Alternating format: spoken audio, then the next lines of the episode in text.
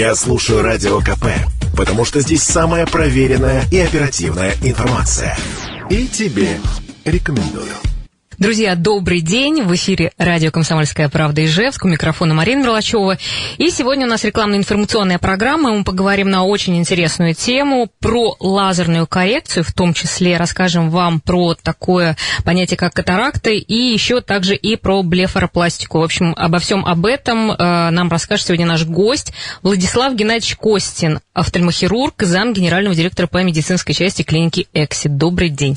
Добрый день, уважаемые слушатели. Рада вас видеть, э, рада, что вы к нам пришли в гости, и надеюсь, что э, вы будете нашей аудитории интересны, и наши слушатели будут задавать свои вопросы, потому что э, тема интересная, и многие наверняка, кто, у кого есть близорукость, например, задумываются о том, чтобы сделать себе лазерную коррекцию, что очень хорошо. Вот я лично поделюсь своим опытом, что я сама это сделала, и просто счастлива и думаю, почему я этого не делала раньше. Так что вот о каких-то э, опасениях, может быть, о том, что это за процедура, вы нам сегодня расскажете. А я напомню наш номер телефона 94 50 94 и также наш вайбер 8, 19, 8 912 007 0806. Ну что, расскажите нам, пожалуйста, Владислав Геннадьевич, вот многие э, до сих пор еще сомневаются в безопасности этой процедуры. Э, вот расскажите, насколько это уже проверенная временем операция?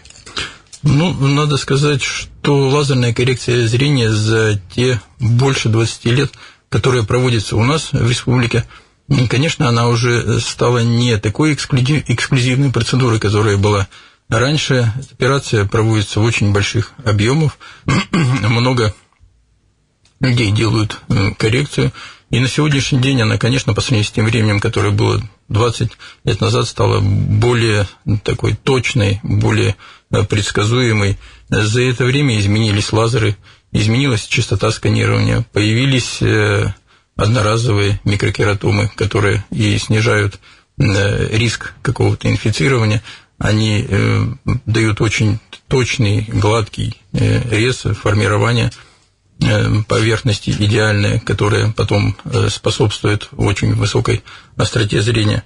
Вот. И, конечно, благодаря всему этому э, лазерная коррекция на сегодняшний день является наиболее оптимальным методом восстановления зрения. Угу. При любой практической метропии это может быть и миопия, и не, не только близорукость, вот, а и дальнозоркость, и, и астигматизм, то есть такие даже, я бы сказал, иногда возрастные изменения э, у пациентов, которые требуют улучшения зрения. Ну, насколько я знаю, что э, у, ну, там 0,1% операций, которые э, не получаются, грубо говоря.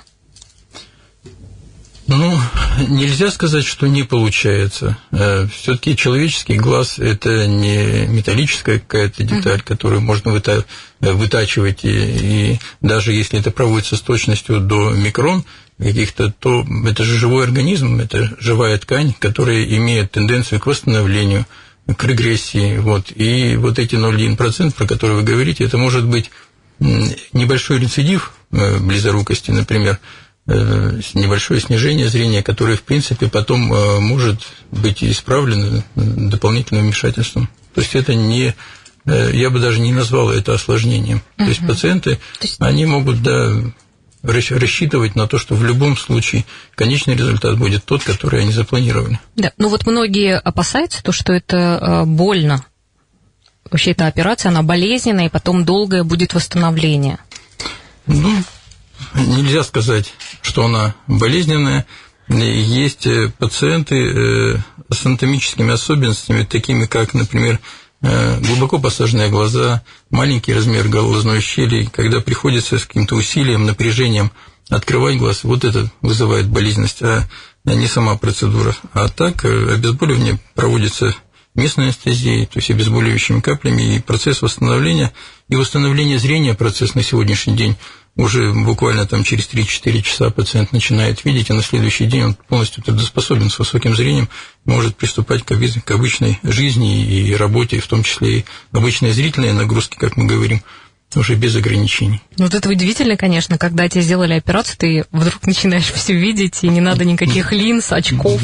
Да, несмотря это на... Это чудо какое-то да, получается. На, на то, что это проводится уже больше 20 лет, вот, но все равно как-то существуют вот такие мифы. Э, ну, боятся которые, люди, все равно да, же операция. Да, это абсолютно правильно. То есть осторожность, она всегда должна быть разумная. Угу. Вот для... А с какого возраста можно делать лазерную э, коррекцию? Ну, надо сказать, что основным условием для проведения коррекции это стабильная острота зрения. То есть зрение не должно изменяться, должно быть, должно быть стабильным, близорукость не должна увеличиваться. И, как правило, на сегодняшний день коррекцию, э, если мы берем э, какие-то возрастные пределы, мы проводим в возрасте от 15 и до 65 лет. Э, младше 15 лет, потому что как правило, все-таки близорукость еще не стабилизировалась, и пациенты требуют наблюдения. И потом все-таки в процессе это достаточно высокоточная такая процедура, и немаловажно адекватное, э, осознанное поведение пациента во времени процедуры. Вот, а если мы говорим про верхний предел, то верхнего предела практически нет. В любом нет. возрасте. Да, да. Но там все равно свои особенности ведь есть. Вот после 40 там тоже уже да, предупреждают, и, что могут есть, да, есть особенности. другие процессы. Да, конечно. Вот, но все-таки мы с пациентом заранее согласовываем результат по остроте зрения, который бы его устроил. Угу. Вот, и поэтому тот прогнозируемый э, результат, э, который нужен пациенту, он, во-первых, оговаривается заранее, он планируется, вот, и потом уже пациенты даже в возрасте там, после 40, после 50 лет, в любом случае они как бы, понимают те нюансы, которые происходят со остротой зрения. То есть и после 50, и после 60 Конечно, тоже можно да, делать? Тоже, тоже можно делать. И, и я бы сказал, не только можно, да, но есть, например, определенные профессии и определенные специальности, где профпригодность угу. определяющая. И сейчас в условиях такой жесткой конкуренции, да, люди иногда идут, конечно, на коррекцию зрения даже с этой целью, потому что нужна высокая острота зрения вдаль. А, Еще вот э, есть вопрос по поводу того, что э, во время беременности, например, можно ли делать, э, и вообще, когда выбрать лучшее время для операции, mm-hmm. если там женщина собирается родить ребенка. Очень часто боятся, что есть такой миф, что во время беременности там что-то с глазами случится, они там да. как-то разъедутся все швы. Есть такая ну, тут, байка. Да, тут даже не, не только может быть швы, сколько все-таки при близорукости высокой степени особенно, да, могут быть какие-то дегенеративные изменения на сетчатке, там истончение сетчатки. То есть это для беременных э, и во время родов, например, представляет определенную вот такую опасность, может быть. Но э, коррекция не проводится в период беременности и кормления грудью не поэтому, а все-таки мы ее не проводим, потому что меняется гормональный фон, меняется процесс э, восстановления, вот, и чтобы результат был э, стабильный, как бы, и достигнут все-таки этот период ну, физиологической особенности женского организма, да, мы стараемся исключить. Вот, но я хочу сказать, что сама по себе лазерная коррекция и достигнутая острота зрения, она никак, э, вернее, лазерная коррекция не влияет, и достигнутая острота зрения не меняется ни в период беременности, ни в период э, последующих родов. И у женщины происходит все так, как если бы у нее было нормальное э, зрение, ну, соответственно, при наблюдении соответствующих специалистов, то есть как патронаж беременной, это все равно. А вы э, все-таки рекомендуете за сколько до плани... ну, э, до родов, э, например, вернее, до беременности, за какое время делать эту операцию? Ну, проще сказать так, что мы рекомендуем, э, чтобы беременность, например, наступала не раньше, чем через 6 месяцев после коррекции. То есть тогда, когда закончится наш э, период наблюдения, когда острота зрения уже стабилизируется, ну, тогда э, можно угу. решать вопросы. Но если еще говорить свои. про лазерную коррекцию, какие противопоказания есть этой процедуре?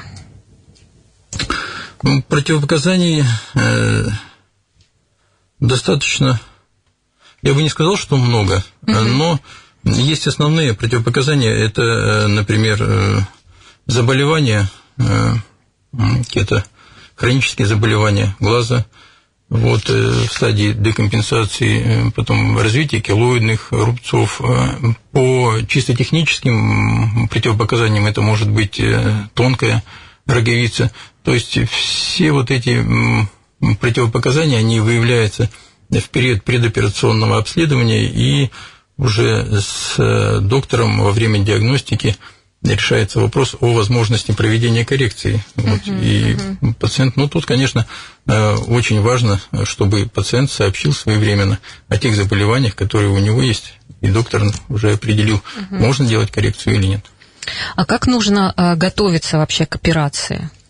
То есть есть ли какие-то специальные требования к тому, чтобы операция прошла хорошо, и нужно, чтобы вот человек соблюдал какие-то а, правила? Хотя что-то я вот когда делал, я уже не помню, что нужно делать. Ну, э, значит, какого-то обследования угу. да, дополнительного перед коррекцией проходить не нужно. То есть э, все укладывается э, в так называемый комплекс исследований или диагностики нарушения зрения, которые проводятся перед коррекцией, вот, он включает такое доскональное, я бы сказал, исследование. Э, проводится и снимается порядка э, восьми показателей состояния оптической системы глаза – обязательно исследование глазного дна. Владислав Геннадьевич, у нас да. сейчас будет небольшой перерыв. Я напомню, друзья, вы тоже можете задавать свои вопросы. 94 50 94 8 912 007 08 06. Очень ждем вопросов. Пишите, что вам интересно, мы расскажем. Друзья, мы продолжаем наш эфир. Напомню, «Комсомольская правда» и ИЖЕСК, рекламно-информационная программа.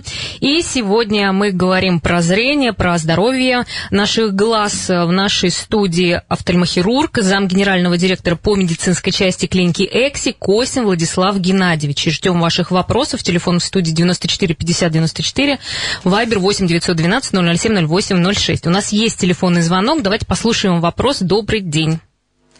Здравствуйте. Здравствуйте, слушаем вас. Меня зовут Светлана Алексеевна. У меня вопрос. Да. Можно ли провести коррекцию зрения при макуле, макулодистрофии? Так, ну, такие сложные слова сейчас постараемся ответить. Здесь э, речь идет, э, нужно э, сказать, что коррекция зрения, да, это не лечение, это исправление оптической силы глаза.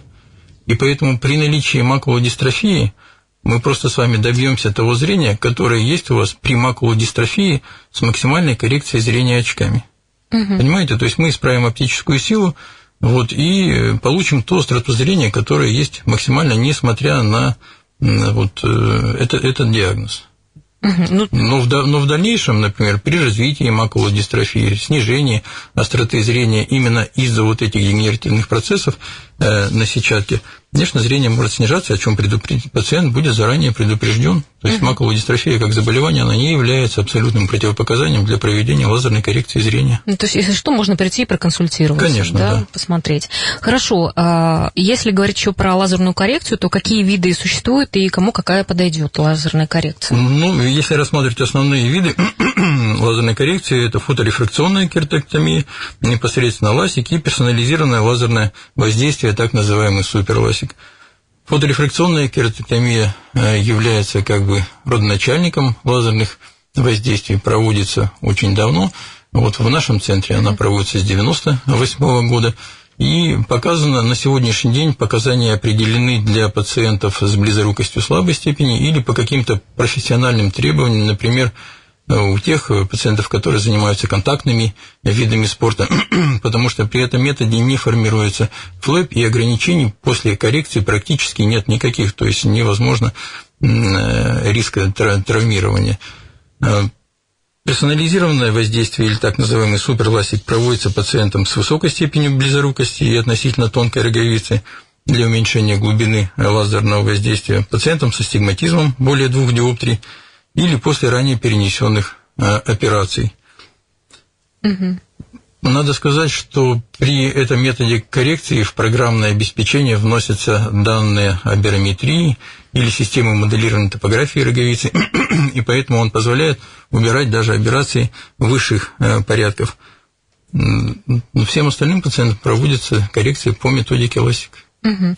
А вот еще такой вопрос. Все-таки, э, когда делается операция, там хирург что делает? То есть вот э, как бы на сколько процентов аппарат угу, это делает, да. и насколько хирург, вот э, сам человек? Ну, надо сказать, что задача хирурга не только чисто технические манипуляции. Хирург вводит программу, хирург рассчитывает необходимые коэффициенты для того, чтобы в зависимости от, э, даже, например, от возраста получить у пациента высокую остроту зрения. Ну, вот, а потом э, во время непосредственной коррекции проводит хирург те манипуляции, которые не делает лазер. Проще сказать, что лазер воздействует только на слои роговицы, испаряя определенную толщину или глубину, вот, объем роговичной ткани. Все остальное делает хирург. Но все зависит от То компетенции есть, хирурга, да, как бы успешность зависит, операции. В том числе, конечно, да. То есть это очень, я бы сказал, что, конечно, это основное. То есть угу. вот э, ты, контроля необходимых э, данных, заводимых э, в программу лазера и до технического исполнения, конечно, это очень много зависит от опыта хирурга. Хорошо, ну я просто к тому, что на это тоже надо обращать внимание, когда э, выбираешь, куда пойти, э, и, в общем-то, у вас тоже 20 ну, лет это, получается. Да, это не, не, не, не вызывает даже никаких да, сомнений да. в любой области так. Да. Ну хорошо, друзья, если у вас еще про лазерную коррекцию остались вопросы, пожалуйста, их задавайте. 94 50 94 номер телефона и также Viber 8 912 007 0806. Мы немножко поговорим про катаракту. А, что это такое за заболевание и почему оно возникает? Ну, если мы будем рассматривать причины возникновения катаракты, то можно остановиться, исходя из видов. То есть, например, катаракта э, может быть осложненной э, вследствие каких-то общих заболеваний, таких как сахарный диабет, например, полиартрит или ревматоидный артрит, увеиты, может быть травматической вследствие травмы глаза, это может быть ранение, контузия или лучевое поражение глазного яблока, может быть врожденной катаракта, связанная с развитием патологии Э, во время беременности какой-то. Ну вот. И наиболее распространенный тип катаракты – это, конечно, катаракты э, возрастные, которые развиваются с возрастом у пациентов. Как правило, это чаще старше 45 лет, но здесь заболевание, э, возрастная катаракта, можно сказать, более этиологичное такое и связано, скорее всего, с естественным старением организма. То есть это всем светит? Практически да я бы сказал, что в той или иной степени помутнения хрусталика развиваются практически у всех. То есть, э, если, ну, это какие, какие симптомы? То есть, э, как можно обнаружить, что уже начались процессы, э, начались, которые могут привести уже к конкретной катаракте? Процессы, ну, самое простое, например, если у вас есть ну, возьмем нашу тему близорукость, угу. у вас определенные очки, и вы понимаете, что в одних и тех же очках вы постепенно видите все хуже и хуже, то уже в этом случае и имеется, имеет смысл обратиться к врачу-офтальмологу и посмотреть, нет ли каких-то изменений глаз, э, кроме близорукости, и насколько прозрачны ваши хрусталики. А есть какая-то вообще предрасположенность? Или вот вы сказали о том, что могут быть э, на фоне заболеваний, да, каких-то э, вот эти все изменения, ну, получается, уже не возрастные, а именно вследствие каких-то заболеваний? Появления катаракты?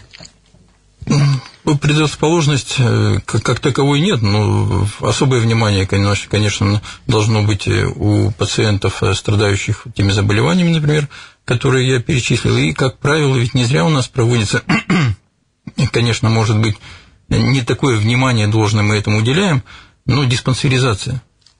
То есть пациент Любой человек, проходя диспансеризацию, он проходит в том числе и врача-офтальмолога в возрасте после 40 лет. Вообще врача-офтальмолога желательно проходить консультации ежегодно для контроля э, не только развития наличия э, катаракты, там, помутнений, хрусталик каких-то, но самое главное для контроля внутриглазного давления, вот, чтобы не пропустить развитие глаукомы. Просто поняла, что после 40 столько дел.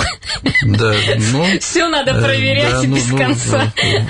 Да, раз, раз в год нужно выделить полчаса, да, минут 40 для, для того, чтобы проверить зрение. Хорошо, а как лечат э, катаракту? Получается, операции только? Ну, практически на сегодняшний день альтер... альтернативы нет.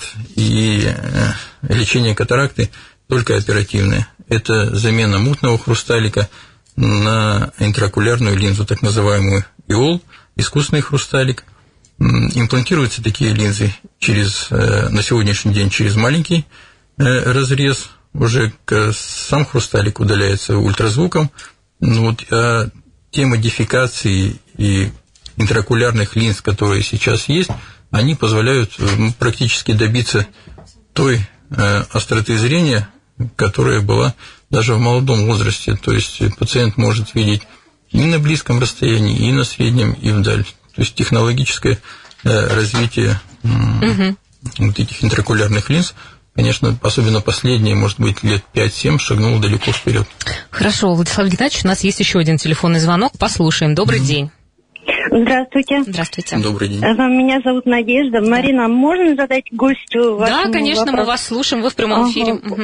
Я э, прооперировалась э, в сентябре месяце, в конце, по поводу катаракты в республиканской нашей поликлини... Ой, больнице. И тут вот случилось опять у нас казус, э, закрыли ее на на карантин. И хотелось бы узнать у вашего гостя, э, прооперироваться по квоте я могу в частной клинике?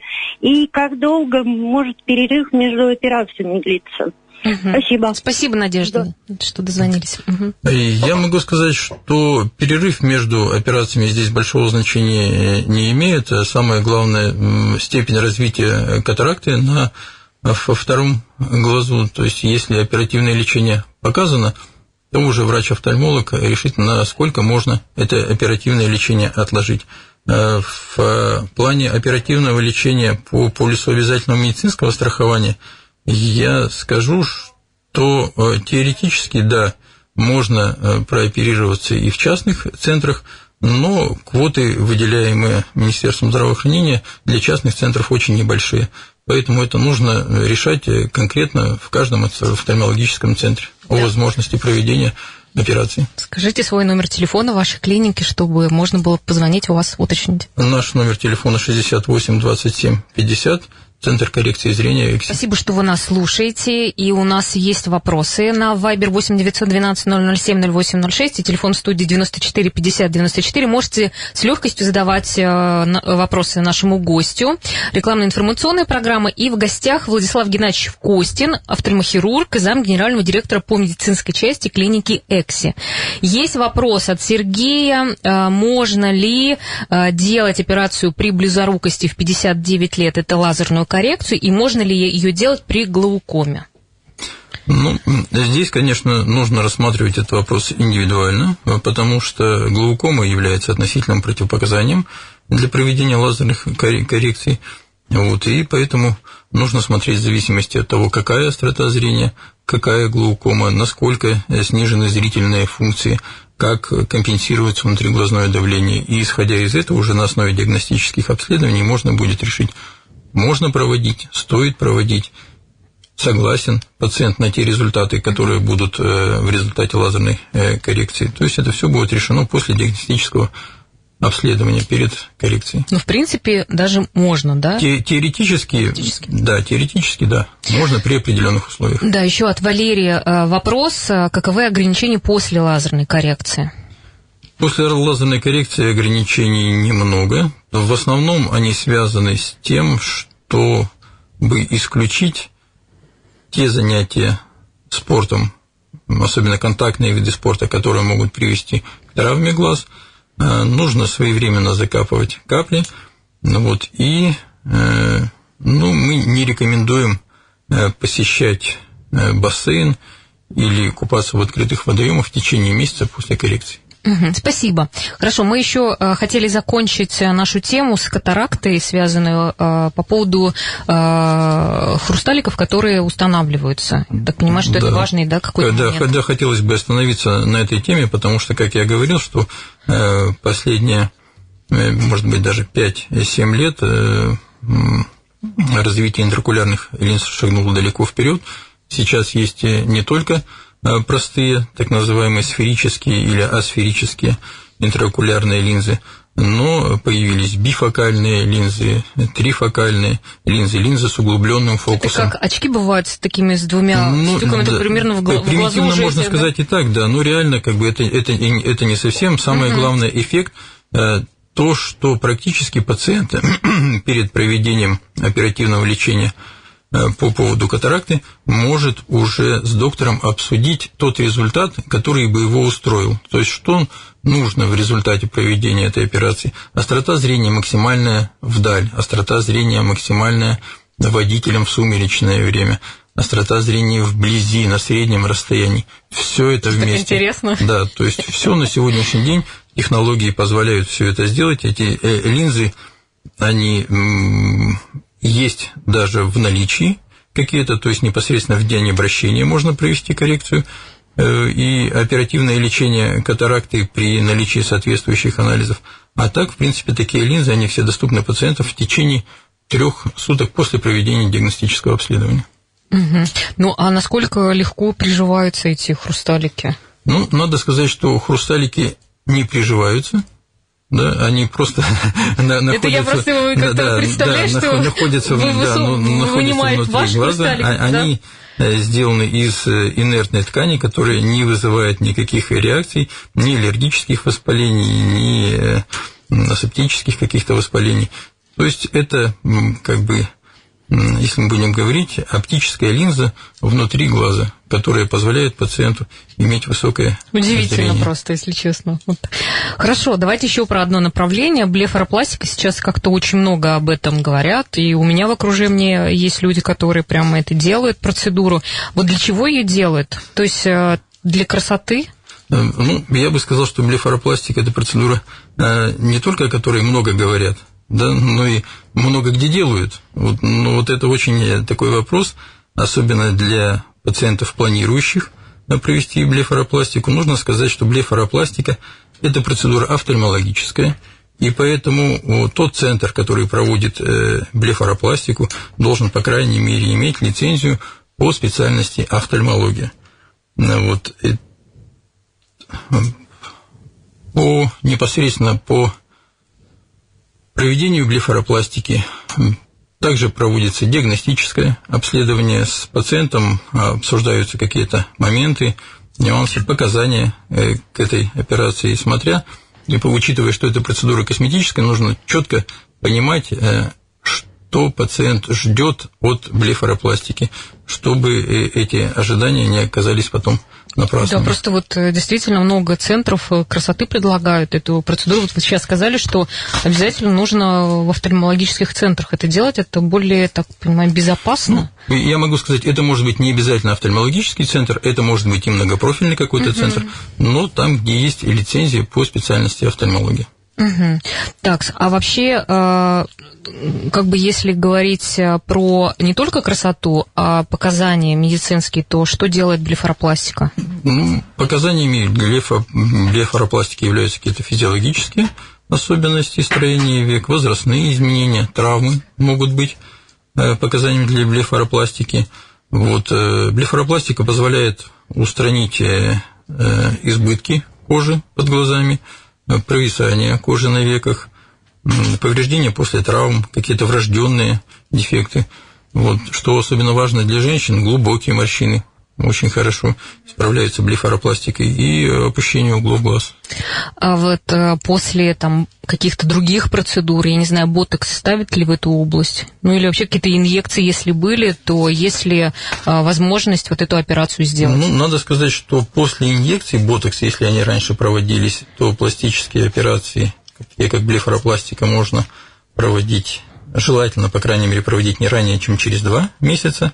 Вот. А После блефаропластик, например, инъекции ботокса можно делать не раньше, чем через 4-6 месяцев. Угу. То есть вот такие периоды желательно соблюдать. Насколько это сложная операция и э, вообще насколько долго сохраняется эффект? Надо сказать, что а, операция, она непростая, угу. но в хороших руках все вам отрежут хорошо и красиво. Да, она, конечно, имеет э, очень э, такой э, позитивный, я бы сказал, визуальный результат, особенно для женщин. Я хочу отметить, что, например, в нашем центре на эту операцию проводит офтальмохирург Волков Сергей Анатольевич, непосредственный ученик советского пластического офтальмохирурга Маргариты Васильевны Зайковой. То есть это вот школа пластической хирургии, которая отработана годами. И, конечно, как бы, ну, надо сказать, что результаты, которые после этой процедуры, они явные, они сохраняются достаточно долго, в течение, я бы сказал, 10 лет.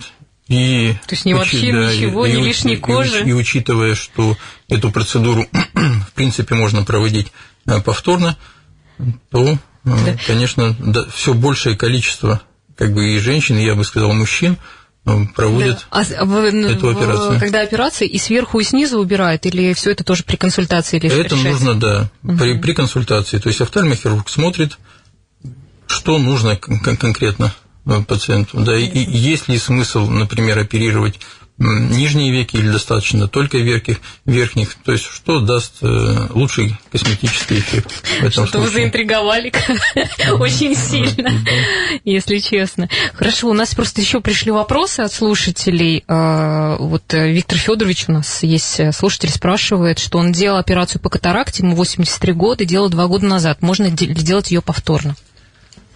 Ну, нужно сказать, что повторно э, операцию при катаракте делать смысла нет, то есть интраокулярная линза уже стоит, но пациенты все предупреждаются, что при сохранении задней капсулы хрусталика рано или поздно практически у всех пациентов э, происходит ее со временем э, помутнение.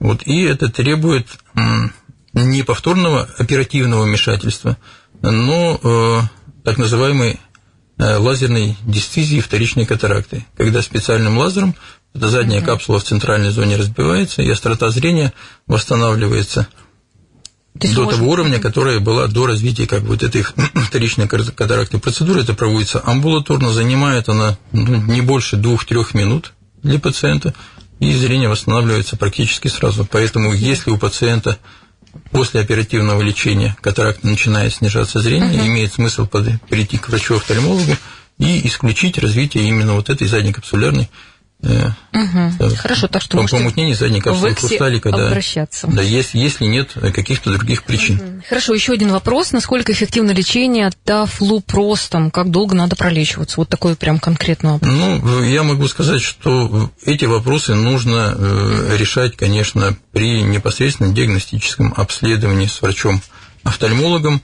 в зависимости от э, показателей объективного исследования. По телефону так, да, не, давайте да, скажем телефон невозможно, и ваш адрес. Невозможно сказать, да, еще раз повторим. Наш телефон 68 27 50, бизнес-центр Байкал, Ленина 101, но сейчас это уже называется не бизнес-центр Байкал, а индустриальный технологический парк завода Купол. Вот у нас сегодня очень много вопросов и звонков, э, так что я думаю, интересно у нас получился эфир. Спасибо большое. У нас в гостях был Владислав Геннадьевич Костин, офтальмохирург, зам генерального директора по медицинской части клиники ЭКСИ. Спасибо. Приходите к нам еще. Вам спасибо за приглашение. вот мы всегда с радостью отвлекаемся.